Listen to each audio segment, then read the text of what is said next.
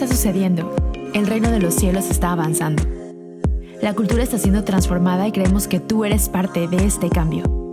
Esto es Catálisis. Bienvenidos amigos a este episodio bonus de Catálisis y bueno, esta ocasión eh, es un bonus de catalizadores. Eh, estoy muy emocionado de estar aquí con ustedes. Yo soy Benjamín. El día de hoy mi querido co-host Sam Miembro eh, no pudo estar, fue el rapto y fue el rapto y pues yo me quedé y él se fue. No, no es cierto, está muy enfermo y, y prefirió este, no, si ya lo conocemos porque es Darth Vader prefirió no estar aquí, pero te extrañamos, Sam. Eh, les manda saludos a todos. Y bueno, vamos a darle, estoy muy emocionado por la invitada que tenemos el día de hoy. Es alguien que admiro, es alguien que conocí creo que hace tres años y está haciendo cosas increíbles. Y está aquí con nosotros en el estudio de Catálisis Podcast, Karina Rocha, desde Tijuana. Según muchos dicen, la ciudad más bonita de México. Claro que sí. ¿Cómo estás, Karina? Ah, muy bien, gracias por la invitación. ¿Cómo, cómo te sientes? Emocionada de estar en la Ciudad de México y pues con buenos amigos y expectantes por este fin de semana. Eh, Karina está aquí por una conferencia que vamos a tener y eh, quisimos que estuviera aquí en Catálisis, pero bueno, eh, como saben, este segmento de catalizadores siempre, siempre invitamos gente que sabemos que está haciendo un cambio, que está haciendo un catalizador en el lugar en donde está. Y, bueno, Karina, ¿por qué no nos cuentas un poco de qué es lo que haces, quién eres, quién es Karina Rocha para los que no te conocen? Ay, Karina Rocha es uh, una hija de Dios que está trabajando en la misión en Tijuana, en uh, un ministerio que lleva 30 años que se llama The Mission Ajá. y empezó como una, una casa hogar hace 30 años y uh, yo tengo ahí, yo llegué como una niña a la casa hogar wow. en 1990 y pues se convirtió en mi casa y ahí uh -huh. me quedé a servir en mis primeros años de mis 20, ahorita estoy en mis 38, entonces ahorita actualmente soy la, la, la, directora de la base de México, uh -huh. ya que tenemos otra base en Rumanía. Y, este, y es un privilegio dirigir eh, lo que una vez fue eh, la visión de, de, los, de los misioneros fundadores y pues ahora tengo el privilegio de correr en, con ese legado que ellos dejaron uh -huh. este, y pues nosotros, uh, yo soy de la primera generación de líderes, de niños que, que, que crecimos en esa casa hogar, ¿no? Y somos los, la, los, los segundos líderes eh, de, del ministerio, ¿no? Wow. Entonces, uh, mucha, mucha historia, mucho legado uh -huh. y este, y eso es lo que estamos haciendo haciendo. Cuéntame un poco acerca de la misión, o sea, porque yo tuve ya el honor de estar ahí dos veces, es increíble lo que hacen y, y, bueno, creo que ahorita están haciendo muchísimo más cosas de lo que empezaron haciendo, ¿no? Entonces, ¿por qué no nos cuentas un poco de cómo empezó The Mission, qué hacen o cómo se vio al principio y ahorita qué es todo lo que están haciendo y cómo terminaron en Rumania? Uh, empezamos en, el ministerio empezó en 1987 con una familia de San Francisco que pues lo vendió todo para, para cumplir con un llamado de Dios que era uh, cuidar a los niños abandonados y abusados de, de, México, ¿no? Y vendieron todo su negocio, este, su casa y se vinieron en una trailita a vivir a, a Tijuana. Este, eh, pronto encontraron cómo moverse y encontraron un terreno en medio de nada. Tú has ido ahí, ¿verdad? Y ahorita eh, todavía estamos lo último de la ciudad de Tijuana, pero hace 30 años eh, literal no existía nada más que vacas y mucha paja. Sí. Ah, empezó como una pequeña casa hogar, este, um, para niños y niñas y poqui, poco a poquito, mientras los niños de la casa hogar empezaban a conocer de Jesús, eh, el fundador decía, pues, ¿qué más podemos hacer? Y luego se encontró uh -huh. con Mateo 28 que dice que vayan a todo el mundo y hagan discípulos. Entonces, él nos impulsó a ir a los basureros y evangelizar ahí. Éramos niños, pero nos llevaba al basurero sí. a evangelizar. Y después empezamos a construir iglesias. Y cuando digo empezamos a construir, éramos niños, adolescentes, y, y el fundador nos llevaba a todos o sea, pero lados. literalmente construir, no como a plantar iglesias, oh, no, no. sino el, la madera. La con madera, el... el... cemento, la sangre, todo, ¿no? Uh, uh, y, y, pues en colaboración con... Um, de una denominación, empezamos a construir iglesias, este, Ah, abrimos un instituto bíblico en aquel entonces, este, se fue desarrollando una, de una casa hogar a, iglesia, a un instituto bíblico, una guardería, ¿verdad? Para niños que ah, no tienen familias pero sus padres trabajan.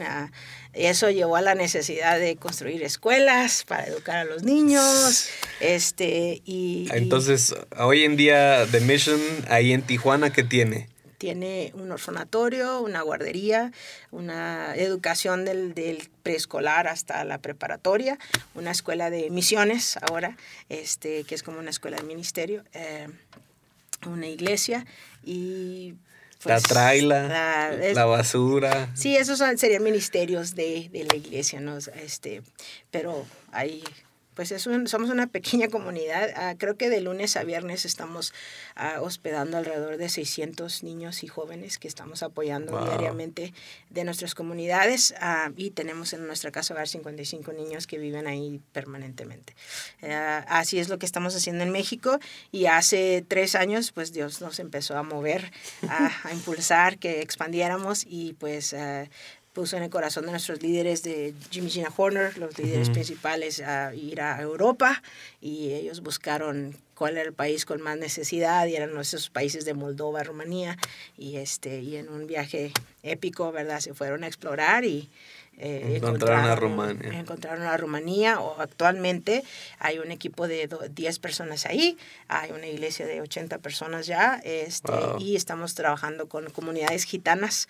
Ah, tenemos alrededor de 60 niños ahí eh, que estamos empezando a educarlos, enseñarles inglés como una segunda lengua, ah, eh, haciendo cultura ahí, ¿no? Entonces, ah, es, es, es, para mí personalmente es loco ver lo que Dios ha hecho a través de personas ordinarias y ver como eh, eh, el fundador tenía esta frase que decía, con Dios nada es imposible, ¿no? Y ahora, 30 años después, puedo ver y, decir, con Dios literal, no hay nada, imposible, no hay nada, no hay imposibles, ¿no?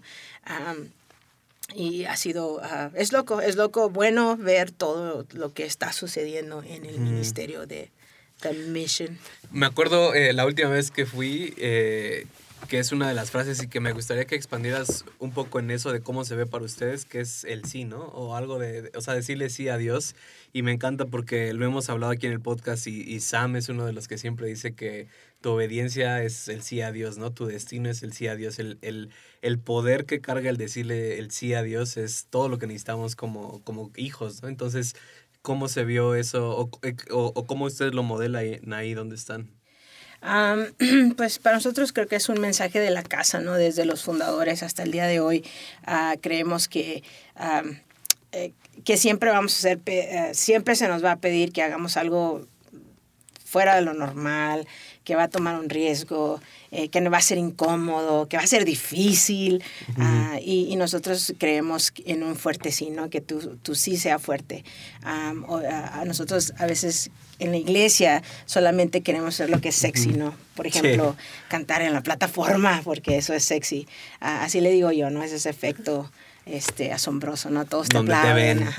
Y luego le dices a alguien, oye, este, podrías ayudarme a cuidar a unos niños, ¿no? Que, eh, y, no, ese es mi día libre, no, eso, eso no. Entonces nosotros queremos, queremos desarrollar ese, ese fuerte sí, ¿no? Ese fuerte sí es el que nos hace levantarnos cada día, ese fuerte sí es el que hace que cuidemos de, aquellos que no tienen familia, ese fuerte sí es lo que nos impulsa a ir a otra nación, ¿no? Entonces tu sí siempre va a ser retado, ¿verdad? Por finanzas, por problemas, por liderazgos, por, por los mismos niños que estás tratando de apoyar, pero tú sí eh, eh, es es, es un llamado de Dios realmente, ¿verdad? Estás llamado a hacerlo extraordinario y, y, este, y cada vez que tienes la oportunidad en nuestro corazón es que cuando se te pida, ¿no? Siempre se aprende a tener un fuerte sí, sí, sí para esta temporada, sí para este problema que me parece que me va a matar, pero le voy a decir que sí a Dios, porque hay algo en el otro lado que Dios tiene para mí, ¿no? O sea, eh, Jonás eh, pasó unos días en la ballena, pero no era su destino, no era su destino, era estar en Nínive y toda una nación fue transformada. Entonces, eh, tú sí tiene la, tiene la el potencial de, de, salvar a una nación, ¿no? O sea, uno nunca va a saber eh, que el efecto del sí hasta 30 años después, ¿no? Mis padres, eh, los fundadores, ah, no creo que se imaginaron. Ellos, de hecho, nos, cuando nos visitan, ellos nos dicen, ah, dicen, yo, yo siempre supe que ustedes harían cosas increíbles, ¿no? Siempre nos decía, yo siempre soñé y creí que harían cosas increíbles, pero lo que ustedes están haciendo, yo nunca, o sea, ni en mis sueños más locos soñé que lo harían, ¿no? Y eso es por el sí de ellos, es que yo puedo estar aquí sentada. Es como el sí de alguien eh, le da la oportunidad a alguien más de soñar y de, y de vivir en su destino, ¿no? Entonces, eh, aprenden, aprende a decir que sí a lo difícil, aprende a decir que sí, you know, a nosotros eh, donde estamos tenemos la oportunidad de servir en las cosas, ¿no? Muy divertidas, ¿no? Maneja un camión, limpia los baños, limpia las banquetas, ¿no? Este, y, y a veces a los jóvenes adultos, ¿no? Quieren, quieren liderazgo, ¿no? Ya estoy listo, ponme en la plataforma. Y este, pero no, no, primero empieza, empieza por lo pequeño y agarra la escoba, ¿no? Y aprende a barrer primero, ¿no? Eh, aprende a ser ordenado, ¿no? Y este, y, y, en esas cosas pequeñas Dios, Dios nos va bendiciendo, ¿no? Entonces, eh, el sí es, es algo que aprende a decir que sí y, y, dile que sí a las cosas difíciles, ¿no? Te están confrontando, dile, Claro que sí, no, Claro que sí, claro que tengo, sí. Tengo una pequeña em, experiencia. Me acuerdo que la vez pasada que fuimos, nos tocó ir a recoger basura y andaba ahí yo recogiendo basura bien feliz. Y pues llegas, eh, es una experiencia bien padre porque llegas a las casas de las personas y les dices, oigan, tienen basura y, y pues son comunidades donde a veces no pasan el camión, ¿no? Y tienen basura por meses. Y pues tú no sabes qué te vas a encontrar en el bote de la basura de la persona, ¿no? Y me acuerdo que hacíamos una bolsa de basura de una casa y, y pues estás cargue y cargue bolsas de basura y llenas bolsas de basuras negras. Y en una de esas, pues ya una caja no la quería cargar porque dije, ya estoy cansado y no sé qué. Entonces la empecé a jalar. Y, y desde el principio supe lo que iba a pasar, pero no, no lo quería aceptar. Y entonces, en una de esas que iba jalando la, la bolsa por la tierra, así se abre y eran pañales, eran pañales, pero eran pañales que tenían como cinco oh, semanas o no sé, entonces ya estaban así, casi, casi, eran, eh, estaban casi, casi vivos, entonces tuve que, después, ese es un buen ejemplo para un limpiar un desastre, entonces tuve que limpiar mi desastre y así con la mano agarrar los pañales que estaban escurriendo, entonces eh, dije sí a eso, pero... Eh, Dijiste algo hace rato que, quiero tocar porque creo que también es algo que a veces pensamos o tenemos esa perspectiva que dijiste como de los niños, ¿no? Y obviamente ustedes trabajan con niños y, hay una frase de Bill Johnson que me encanta, ¿no? Que dice que eh, no hay un Espíritu Santo Junior, ¿no? O no hay un Espíritu Santo para los adultos y un Espíritu Santo para los niños, ¿no? ¿Qué, ¿Cuál ha sido tu experiencia trabajando con niños y, y, y exponiéndolos a, a, lo sobrenatural o a Dios, ¿no? Porque creo que a veces en el ministerio dentro de la iglesia tenemos esa perspectiva de, ah, Karina, te, te, castigamos, te toca ir con los niños porque pues los niños son más menos, ¿no? Que los adultos o, o, o, a veces decimos como, ah, es un niño, no va a entender esto del reino, ¿no? Cuando Jesús dijo totalmente lo contrario. Ah, sí, ahí en la casa, en, uh, es, una, es una buena dinámica, es un, no sé, un buen reto. eh, nosotros tomamos la decisión hace como 11 años de que no iba a haber esta diferenciación de los niños y los adultos, ¿no? Entonces, en nuestros servicios, como fuiste a saber, ¿no? Eh, los niños no llegan todos, a todos al servicio principal y se quedan en la alabanza.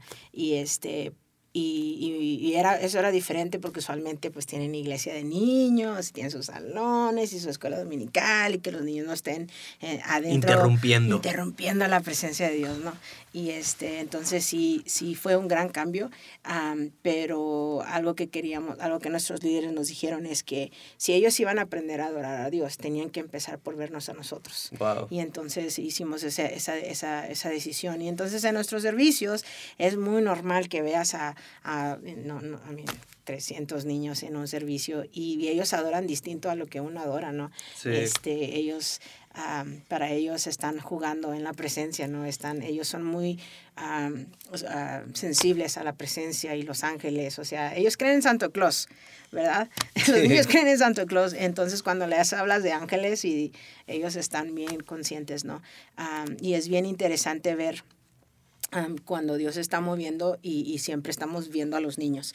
Y dice, si están dando vueltas y dan, es porque hay ángeles en el cuarto, ¿no? Ellos mismos sienten, se están brincando, ¿no? Este, si están con sus ojos cerrados y sus manos arriba, ¿no? A veces uno como adulto está bien perdido en las cosas, ¿no? Pero a veces puedes ver con los niños y están súper atentos y algo está pasando. Este, entonces, ah, nosotros inclusive con los pastores de niños hemos dicho, hey, eh, lo que estemos enseñando acá adentro, si estamos hablando de servicio, eso queremos también que esté pasando con los niños, ¿no? Y, y este, y, que siempre estemos sincronizados. Ah, ahorita... Eh, uno de los servicios más, más poderosos que a mí me ha tocado era un servicio de alabanza y, estaban ah, otra vez todos juntos y yo miré un chavito, este, yo creo que lo conoces Enrique, en aquel entonces estaba bien chavito, nueve años, y se acercó a los escalones de la plataforma y Leo, el, líder de la alabanza, él estaba con su guitarra y sus ojos cerrados. Y yo, y se me hizo bien curioso que este niño es bien, era bien tremendo, así es que se me hizo bien curioso que se acercó a la plataforma y él empezó y, él tenía sus ojos cerrados y el líder de la alabanza tenía sus ojos cerrados y, y de repente empiezo a ver que el niño se hinca y cuando él se hinca, este, el líder de la alabanza también se hinca. Y luego cuando él empezó con sus manos arriba, el líder de la alabanza también empezó con sus manos arriba. Lo interesante es de que eh, los dos tenían los ojos cerrados, pero era como que el niño estaba dirigiendo el servicio de la alabanza. Estaba súper poderoso. Y este, he estado en servicios donde you know, está la risa loca o el gozo santo, no sé cómo le llaman. Todos tirados en el piso. tirados en el piso, ¿no? Y los adultos rascándose la cabeza, ¿qué está pasando? Y los niños, ahí viene, ahí viene, ¿no? Y este, manifestándose en, en, en, todo, ¿no? Y me encanta porque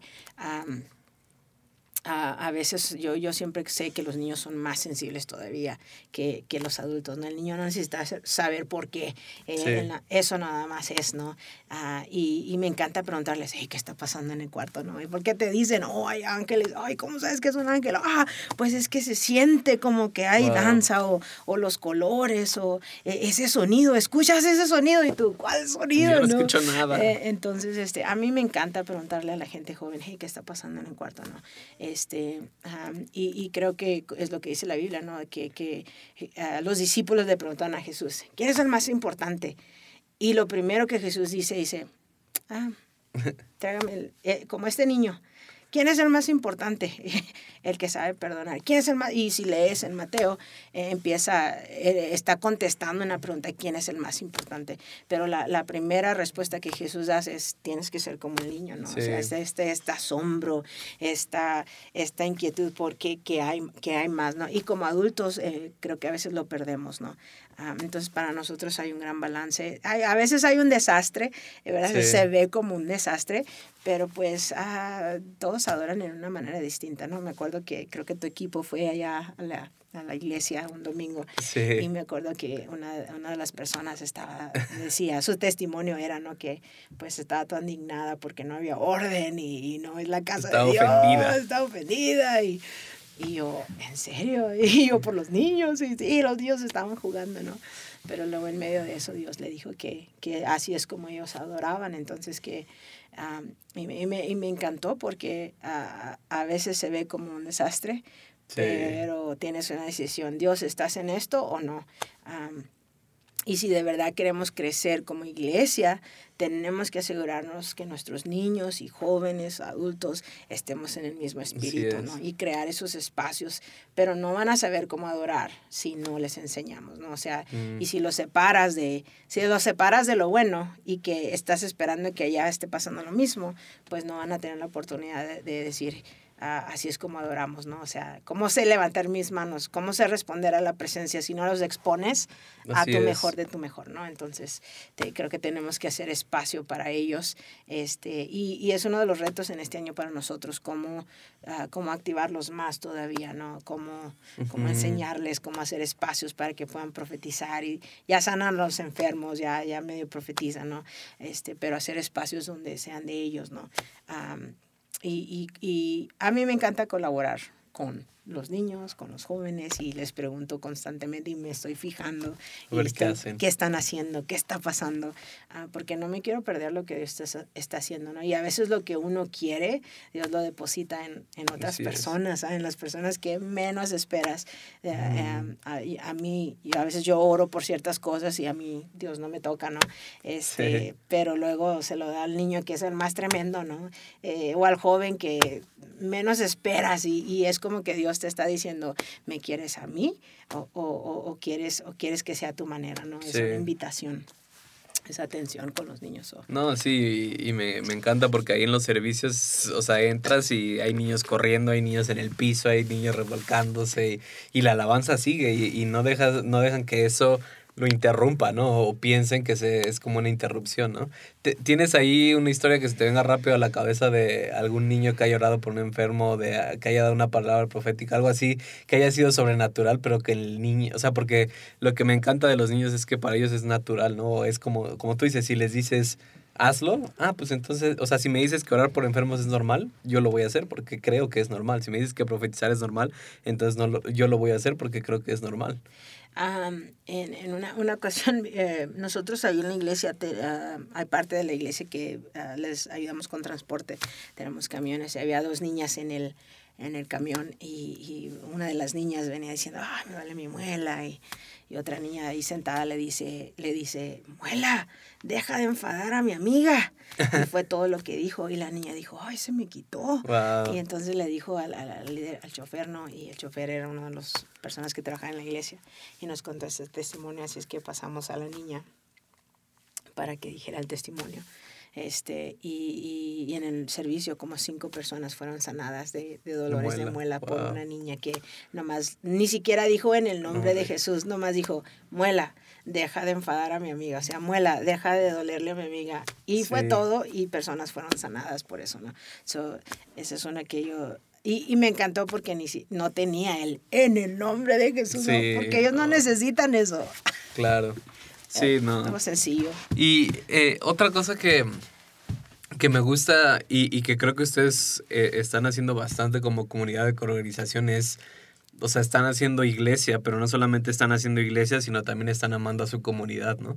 Y, y, y, y creo que una de las veces que fui te escuché predicar de eso, ¿no? De que, y, y, y, y cómo realmente dijiste, como necesitamos amar Tijuana, necesitamos transformar Tijuana, y necesitamos hacer cosas, pero ¿cómo se ha visto para ustedes realmente el, el amar una comunidad, ¿no? O, y, y, y es una de las cosas que a veces a mí más me, me causa frustración o confusión, ¿no? A veces hay iglesias de 5.000 personas en una comunidad, pero no están causando un impacto en esa comunidad, ¿no? A veces hay, hay iglesias de 2.000 personas en un lugar, pero no están causando un impacto porque no tenemos esa cultura de amar nuestra ciudad, no tenemos esa cultura de transformar el lugar en donde estamos, de recoger basura, de servir donde podamos servir, ¿no? Entonces, para ustedes, ¿cómo se ha visto eso? ¿O, o, o, o cómo fue que Dios te convenció o Dios te llevó a, a, a pensar eso de abrazar una ciudad y decir, es nuestra, la, la tenemos que llevar al reino? Um, hace unos años nuestro, nuestro líder, este, él estaba, que así empezó realmente el, el Ministerio de la Basura. Él andaba manejando, ya sabes, hay, hay- hay mucha terracería todavía, ¿no? Hay una, una calle en particular que estaba súper saturada de, de basura a los dos lados, ¿no? Entonces, este, él orando por, por esta comunidad decía, Dios, este, que el gobierno este, empieza a limpiar y que los troques vengan, y empezó a declarar, ¿no? Y en Muy ese, espiritual. muy espiritual y él dijo, y en ese viaje Dios me dijo, si tú, tú siempre oras, dame esta ciudad. Y si, y si quieres esta ciudad, tienes que aprender a amar todo lo bueno, pero también tienes que aprender a adueñarte de ella y abrazar todo lo malo también. Wow. ¿Qué vas a hacer tú sobre esa basura?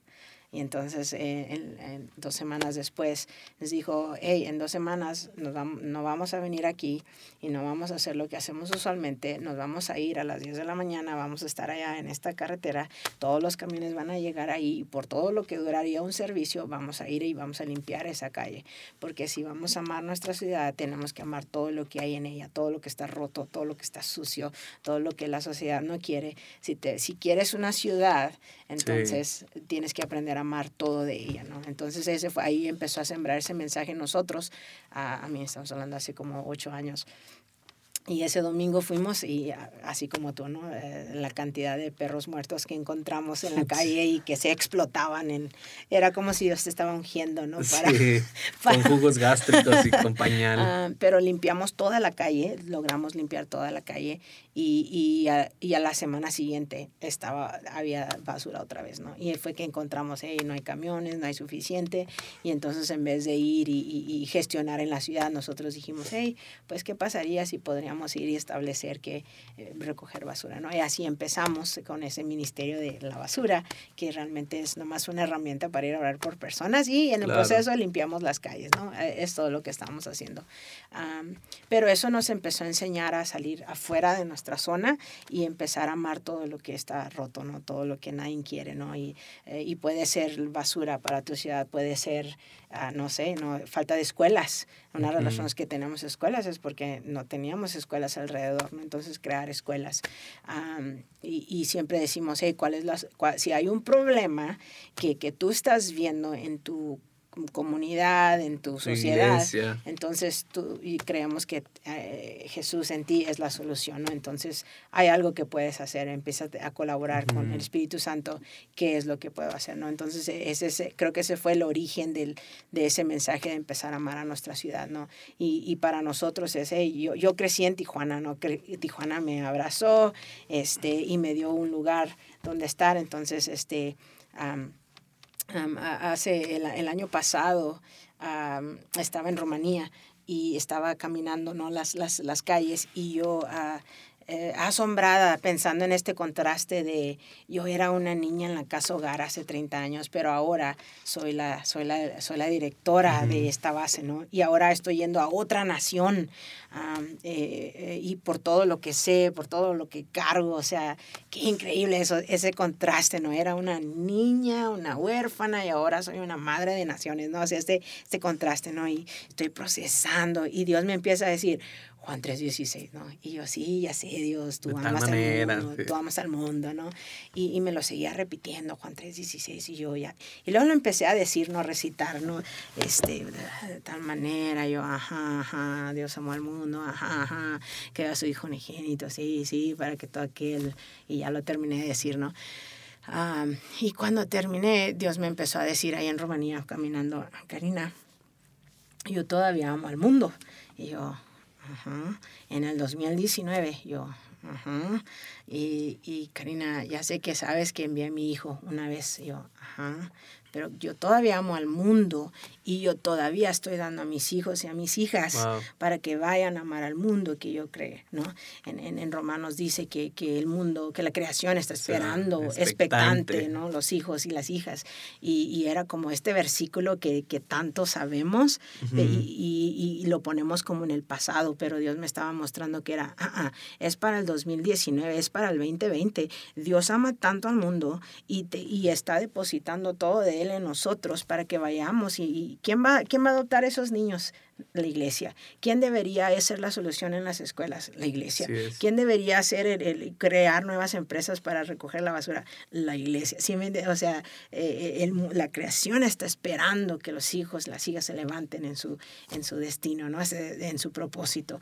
Ah, y, y, de ahí viene eso, ¿no? De ahí viene esta idea de amar tu ciudad, de ir por, por lo que está roto, por lo que está quebrado, este, si es la zona roja, si es um, falta de educación, si es este, casas hogares, si es justicia social, si es empresas, si es el, eh, este, ¿no? los medios de comunicación o las televisiones. I mean, hay, hay, hay lugar para todos, ¿no? Eh, creo que ese ha sido un error de la iglesia, que ministerio nada más se ve de una manera, ah, pero si hay una necesidad, la iglesia está llamada a ser la respuesta, ¿no?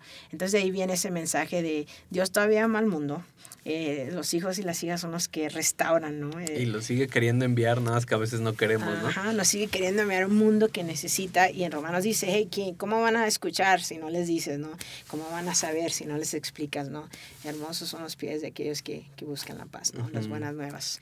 Um, de ahí viene ese mensaje y, y nosotros lo hacemos ahorita ah, pues por medio de la Casa Hogar. Eh, eh, la Casa Hogar es conocida por pues por su excelencia en los últimos 30 años. Eh, trabajamos con el Estado, eh, las escuelas.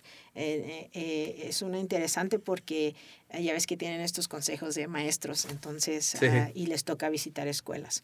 Entonces, parte de la dinámica de, esa, ah, de, de eso es que vean cómo tú haces escuela. Y por Ujú. medio de cómo nosotros hacemos escuela, eh, muchas escuelas alrededor, los directores dicen, ¿cómo haces eso? O sea, ¿cómo el, cómo el maestro le está hablando al niño? O sea, el respeto que hay y todos escuchan y todos participan. ¿Cómo hacen eso?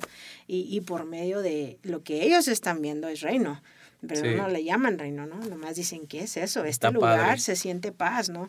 Y, y, y, y entonces por medio de eso, dire- eh, las, nuestras escuelas tienen la habilidad de, tu- de mentorear a otras escuelas públicas, ¿no? Entonces Wow. estás impactando a tu ciudad haciendo lo que sabes hacer y haciéndolo bien, ¿no?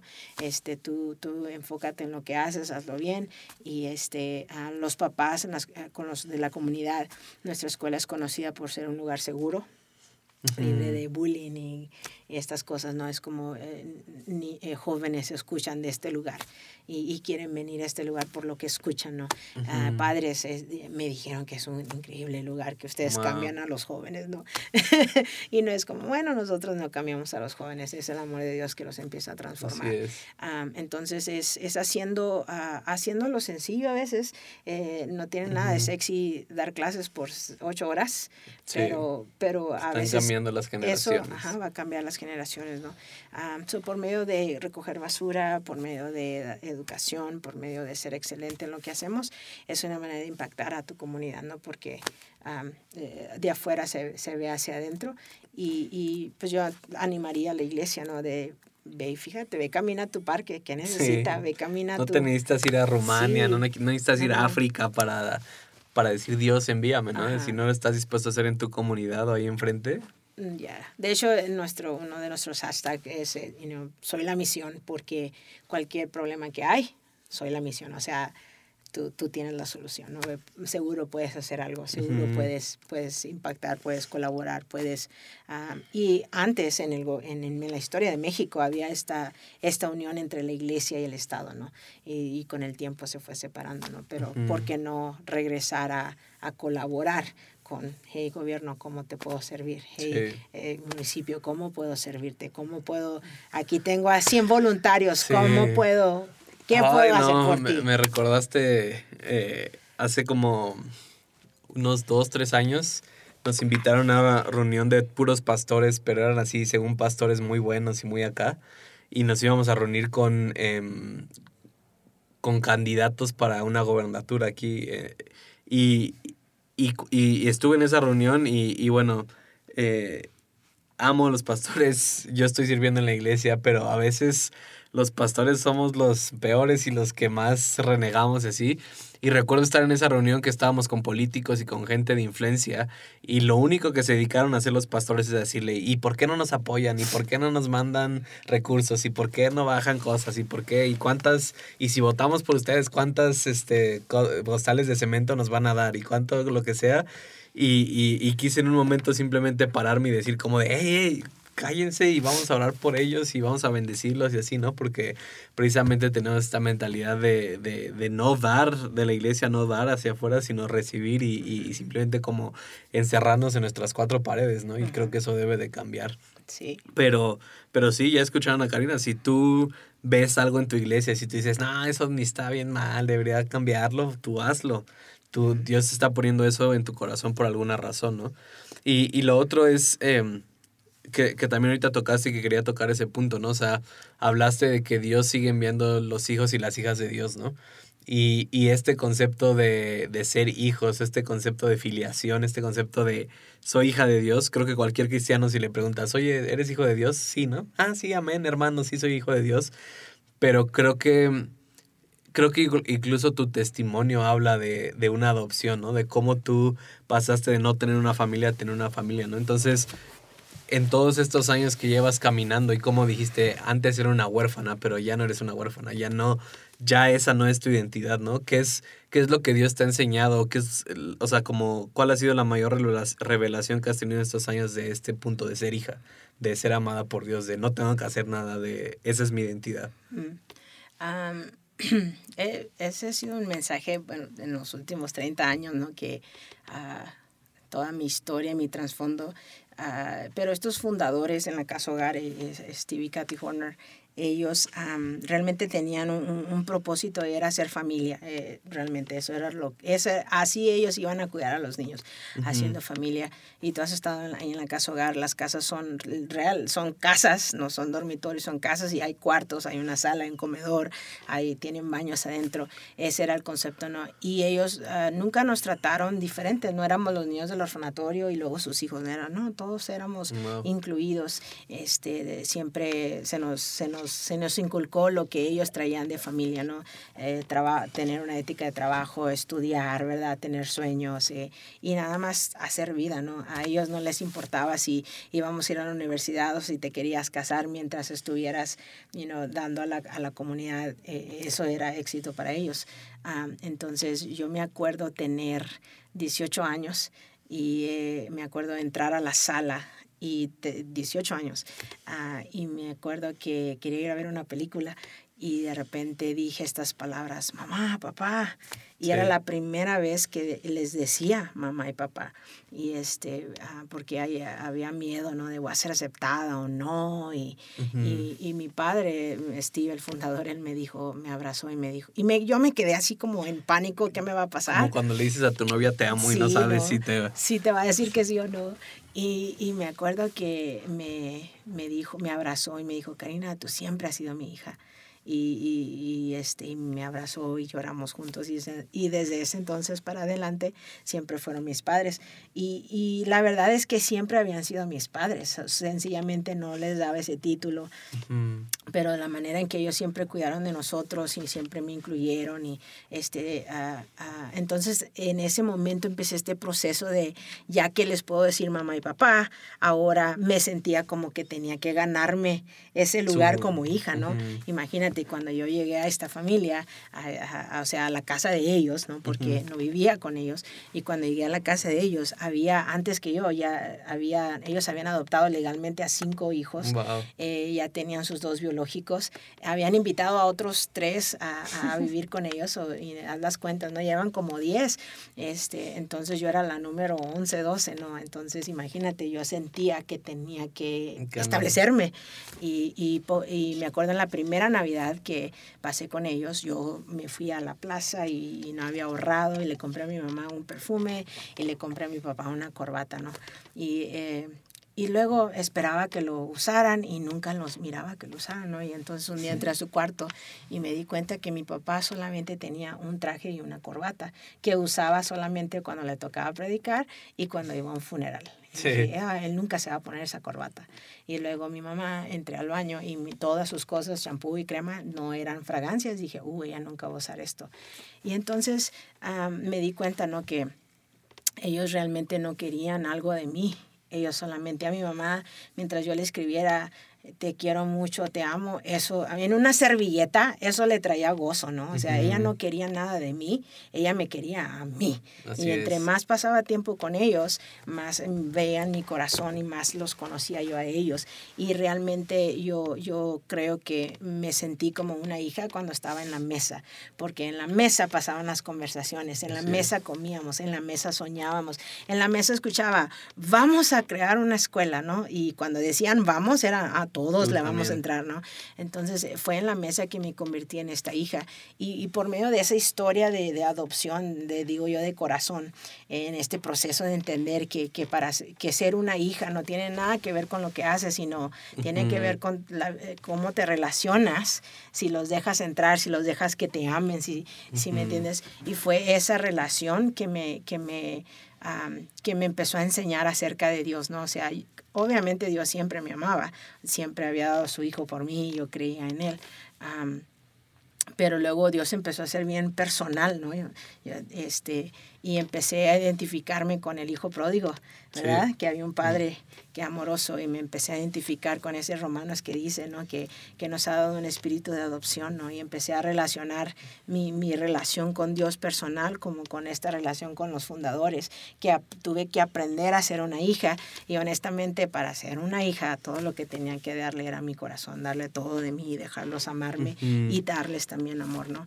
Este, y así fue como empecé en estos encuentros Vaya, ¿verdad? De estos encuentros. Hay una canción que me caía gorda que eh, eh, en aquel entonces que era de Kim Walker, ¿no? He loves us, how he loves us. Cuánto nos Cuánto ama. Nos ama y que te da un beso. Y yo, ¿qué es eso? Viene un palaboso, ¿no? Este, pero pero luego fue un proceso ir aprendiendo cómo Dios te ama tanto que no, no puede estar lejos de ti, ¿no? Ah, y me empezó, empezó a, a- a modificar la manera en que miraba a Dios de tan lejano a tan cercano. Ah, de hecho, la última vez que estaba aquí en México andaba caminando y yo las, las mayores revelaciones que tengo de Dios son Sí. cuando camino. Y todas tienen que ver con lo mismo, ¿no? Pero andaba caminando y decía, Dios, enséñame algo hoy, ¿no? Y, me, y, y escuché esta palabra, omnipresente. Y yo, sí, ya sé, ya sé, estás en todos, Todos lados, lados. ya sé, ya sé, ¿no? Eh, te fijas cómo te habla y ya sabes todo, ¿no? Sí. Eh, y, y yo, y, y era todo lo que me dijo, yo, omnipresente, omnipresente, ¿qué quiere decir eso, no? Y luego me dio esta ilustración, ¿no? De cuando está, estoy en la oficina, estoy en mi oficina y a veces entran personas ahí, deja checo, espera, espera un segundo, deja checo mi, mi mensaje rapidito, ¿no? Y ya lo Sí. bajo, ¿no? Y es súper malo eso. Am, y, y Dios nomás me decía, Karina, yo soy, yo no, yo, yo soy omnipresente. Y yo, ajá. Y dice, no, no, y cuando tú estás conmigo, yo estoy súper presente, atento a tus Oh, wow. conversaciones. Y, y, no, y yo, yo quiero todo de ti, ¿no? Quiero todo o nada, ¿no? Eh, y, y quiero tus miedos, eh, dame tus miedos, dame tus logros, dame, dame todo de ti, ¿no? Y yo de que, oh, esa palabra la amo, ¿no? Omnipresente, Dios es bien, bien, yo le digo chicloso, ¿no?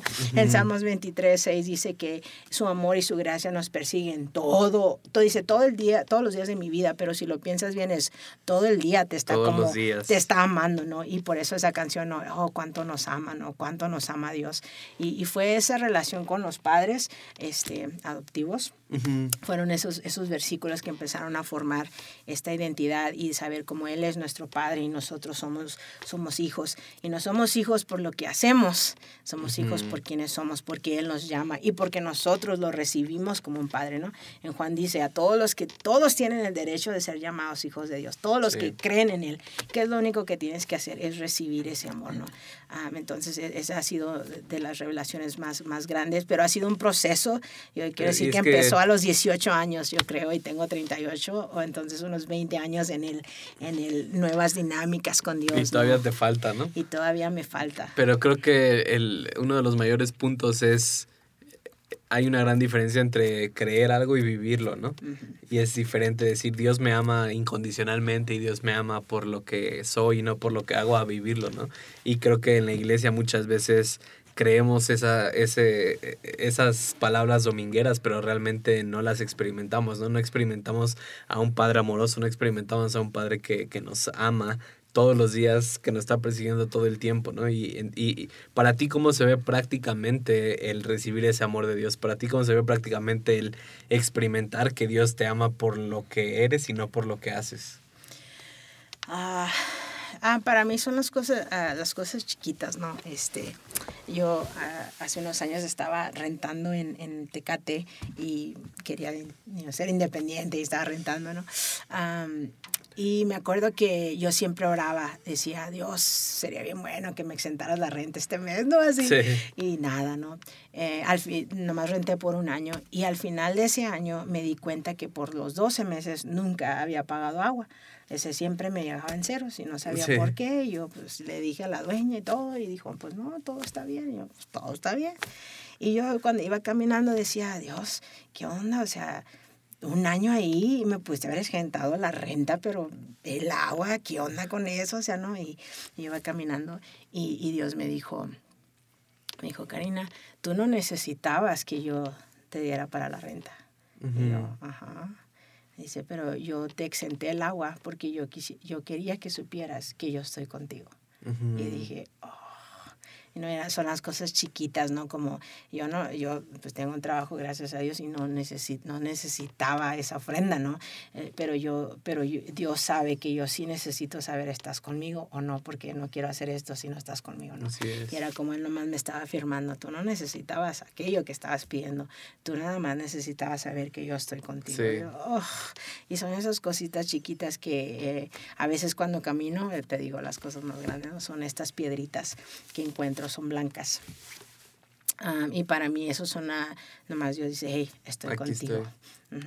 Um, ah, en una, en una, ¿cómo se llama? En una, en un servicio, un pastor estaba diciendo, hey, este, nomás siento que Dios les va, les va a mostrar una manera en que Él les habla muy específica a ustedes.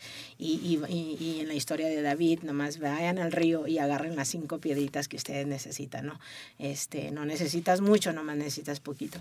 Y una de mis piedras era que saber que Él está conmigo, ¿no? Entonces constantemente Dios me recuerda, hey, estoy contigo, ¿no? estoy. Hey, estoy contigo, ¿no? Así. Y no, no es como, no, no me salen más pesos en mi teléfono, en mi cuenta, no tengo un teléfono nuevo, no es como que me, me rifé la lotería, nada más es un sencillo, hey, estoy, estoy contigo, ¿no? Y, y Ujú. si Él está conmigo, pues quién contra mí, ¿no? Y si Él está conmigo, pues nada es imposible. Y si Él está conmigo, no sé cómo voy a subir esta montaña, pero la voy a subir. Si, Así si. Él está conmigo, voy a poder atravesar esta tormenta. Si Él está conmigo, algo tiene que pasar porque tiene que pasar. ¿no? Y ya no está en mí, está en Él. Entonces es como, hey, si Él dijo, Él, él lo, tiene, que hacer. ¿no? Entonces es como, para mí, una de las grandotas es, hey, yo estoy contigo. Por eso creo que mis, muchas de mis revelaciones son, hey, omnipresente, hey, yo estoy presente y yo te escucho, yo te veo y yo sé,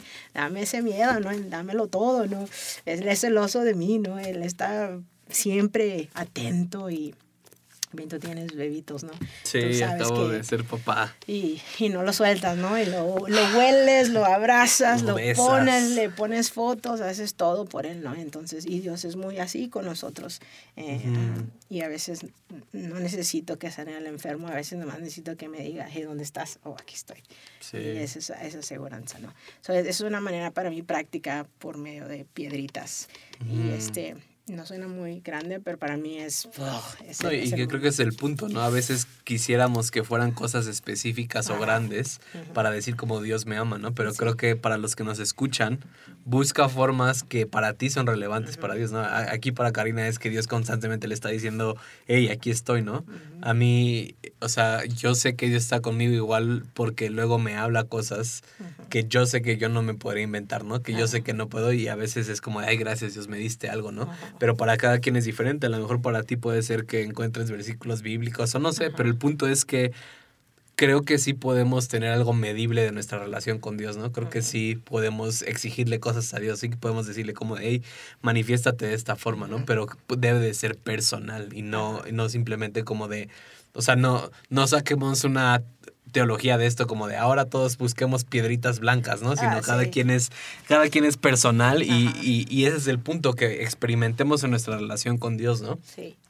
Pero eh, ya para terminar, Karina, eh, esta temporada tuvimos dos episodios de honor, Santo. que no es sexy, ¿verdad? Ajá, que no es Eh, sexy. que- y, y- y que igual mucha gente nos escribía y mucha gente nos decía así como de, hey, el honor es difícil, porque obviamente dijimos como el honor es verlo mejor en la gente, asumirlo mejor, eh, comunicar realmente cómo te sientes y- y que el honor es como este resistol en las relaciones, ¿no? Pero, pero no, me gustaría que, o sea, porque hablamos un poco de qué era el honor y luego hablamos de relaciones honorables, ¿no? De cómo se ve una relación honorable, de cómo se ve el comunicar las cosas, el cómo se ve cuando no estás de acuerdo con alguien, pero para ti, ¿cómo ha sido el aprender realmente qué es una cultura de honor y aplicarlo en tu vida? Ah, ay, el honor, el honor es algo que se practica todos los días, ¿verdad? Eh, cada vez que tengo una interacción, tengo la, la oportunidad ah, de practicar ese honor. Ah, yo te- vivo, te digo, en una comunidad de 600 personas, entonces tenemos la oportunidad de, de vivir juntos, de trabajar juntos, y somos amigos juntos, hacemos vida juntos, entonces debem- ah, tenemos que caminar en altos niveles de honor, de otra manera no, no, No vamos a poder- funciona. no funciona, ¿no? Am, pero sí, sí ha sido un proceso, ¿no? Eh, El, el, ah, aprender a, a- Siempre va a haber errores, siempre vamos a cometer errores, siempre va a haber un desastre, siempre vamos a tomar una mala decisión. Esas cosas son inevitables.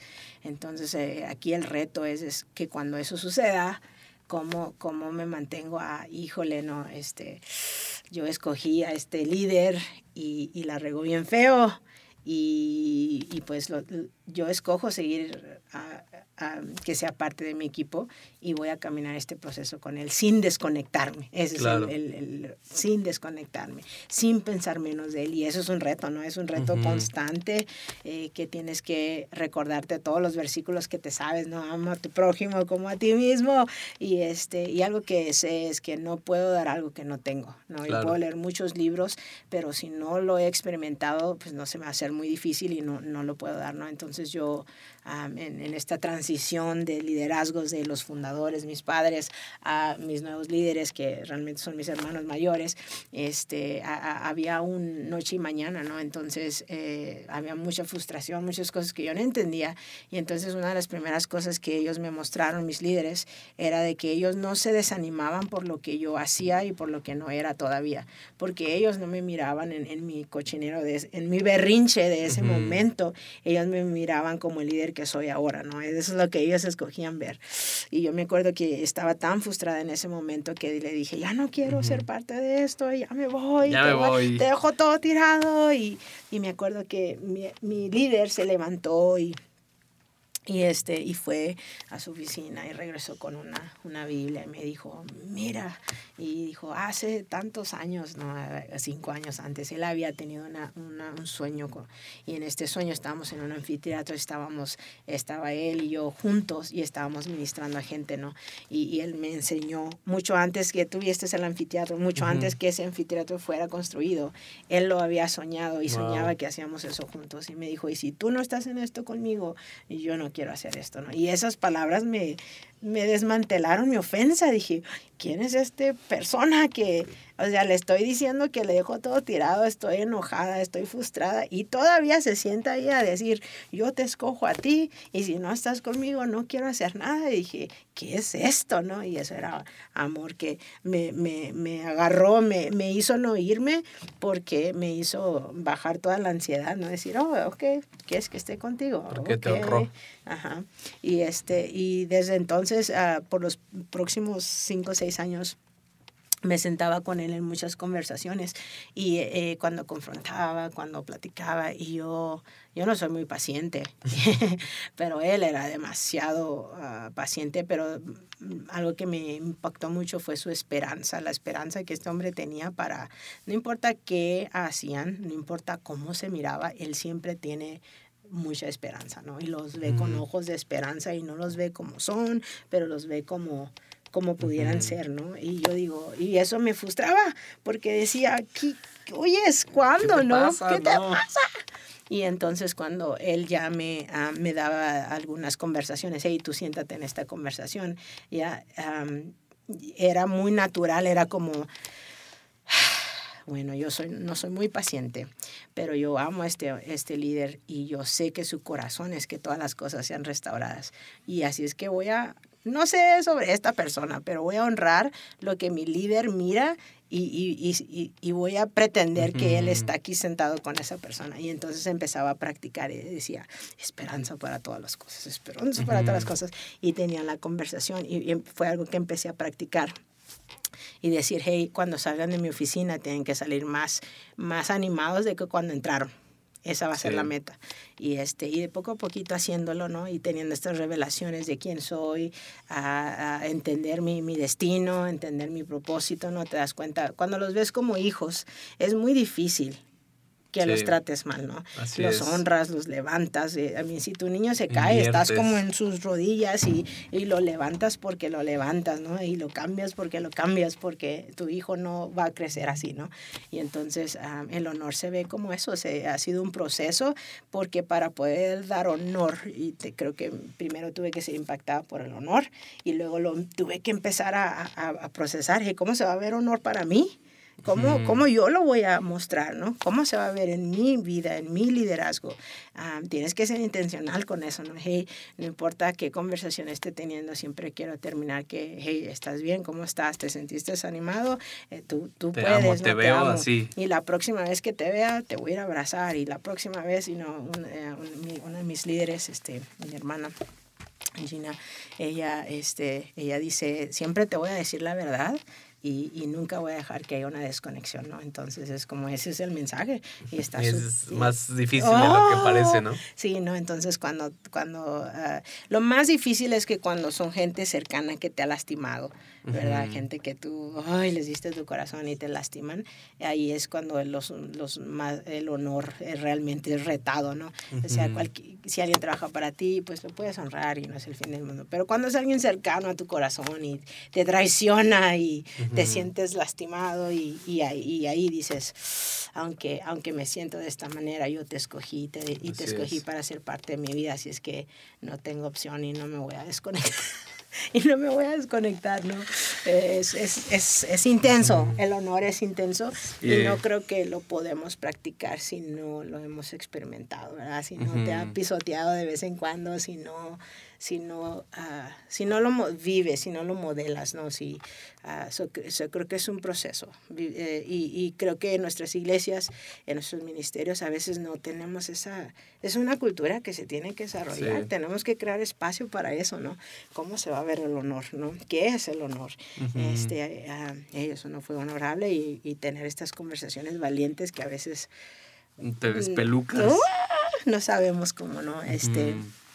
Y pues te digo, mis líderes son muy buenos en trabajamos juntos y nos confrontamos juntos y luego al final del día, una de las cosas que para mí era muy difícil, todavía es muy difícil, es después de un día largo de trabajo, de tensiones bien altas, mis líderes siempre dicen, eh, vamos a comer y nos vamos a la casa y le seguimos, ¿no? Y para mí es difícil parar eso, es hacer una separación, este pero estoy, estoy siendo más intenso. a lo mejor me acabo de tener una conversación intensa ah, contigo en la junta del trabajo, pero en la casa somos amigos y vamos a estar conectados. Somos familias y es que no te puedes desconectar, ¿no? Y, y, eso es una lucha real, ¿no? Que tienes que luchar por esa conexión. Ese es el honor. Y el honor lo mantiene porque es ver a la gente como Dios las ve, ¿no? No como tú la estás viendo en ese momento. Pues muchas gracias, Karina. Y nada más rápido, eh, como sabes, pues este segmento se llama Catalizadores y, es, y, el punto de todo este podcast es que la gente en el lugar en donde esté puedan ser catalizadores, puedan cambiar el lugar en donde están. Entonces, ¿qué consejo le darías a toda la gente para que puedan ser catalizadores? Ah, yo diría que tengas una vida genuina, real, ¿no? Porque eh, no se trata de hacer, pero se trata de ser, ¿no? la gente sabe luego, luego si nomás va a ser algo que vas a hacer o, o si e, esta es la persona que eres, ¿no? Y, y yo creo que por nuestros frutos nos van a conocer, ¿no? Yo, yo digo que soy amorosa y buena, pero, pero los que me siguen, este, ellos van a saber si de verdad soy buena, ¿no? Entonces, sean genuinos, si tienen a un llamado de Dios, sean genuinos a, a, lo que Dios está poniendo en sus corazones. Y el hacer viene después de, de, ser, ¿no? Tienes que ser primero para después hacer. Así es. Y fluye y, y, y entonces todo lo que tocas es oro. Pues muchas gracias, Karina. Y bueno, Espero que les haya gustado este episodio bonus. Si ustedes quieren saber más acerca de la misión, pueden ir eh, en redes sociales, están como The Mission. Eh, y también tienen oportunidades increíbles para poder dar, para poder apoyar. Eh, como ya dijimos, están en Rumania, están aquí en Tijuana, apoyan a cientos de personas semanalmente, tienen niños y, y, creo que si estás buscando un lugar confiable y genuino donde tú puedes dar o quieres simplemente saber qué es lo que están haciendo, búscalos en Instagram, en, Facebook como The Mission y ahí vas a poder más, ver más un poco de lo que hacen. Y pues bueno, muchísimas gracias y nos vemos en el inicio de la tercera temporada de Catálisis. Sam les manda saludos.